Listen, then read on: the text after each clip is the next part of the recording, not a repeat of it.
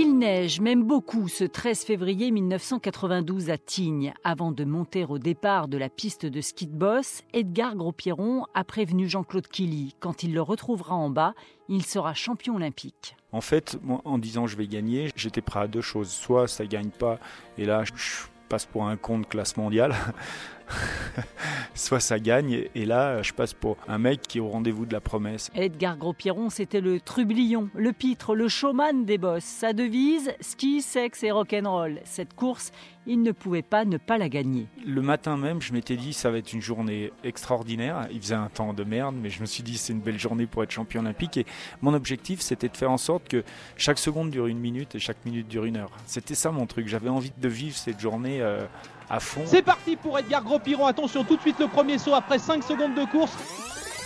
C'est gagné C'est gagné, donc c'est Edgar Gros-Piron qui remporte le titre olympique. C'est un jour qui a changé ma vie. Et je le savais, tu sais, quand tu es en haut de la piste, il y a 300 mètres de bosse, une ligne rouge, et tu sais qu'après, ça sera plus la même vie.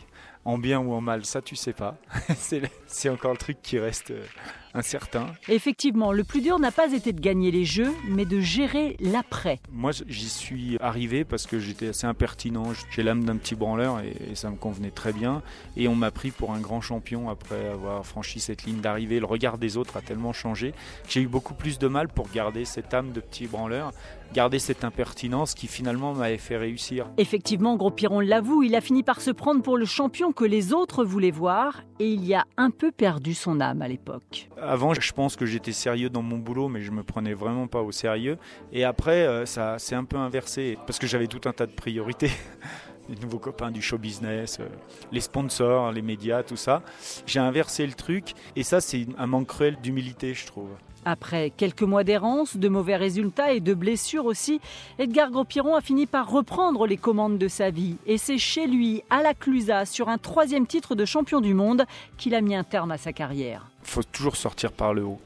Quand on sort par la grande porte sur un titre international, moi je suis sorti sur un titre de champion du monde, c'est beaucoup plus facile. C'est toujours difficile, la saison de trop ou la course de trop, tout ça. Derrière, ça ferme plus des portes, puis on ressort avec une énergie qui est moins forte. Edgar Gros-Piron en convient aussi, il était privilégié. Grâce à l'argent de ses sponsors, il a pu prendre 5 ans après l'arrêt de sa carrière pour réfléchir à ce qu'il avait vraiment envie de faire. Il est devenu consultant, il intervient dans des entreprises qui veulent motiver leur équipe. Le jeune quinquagénaire prend comme son expérience de champion pour faire passer des messages quant à sa médaille d'or olympique.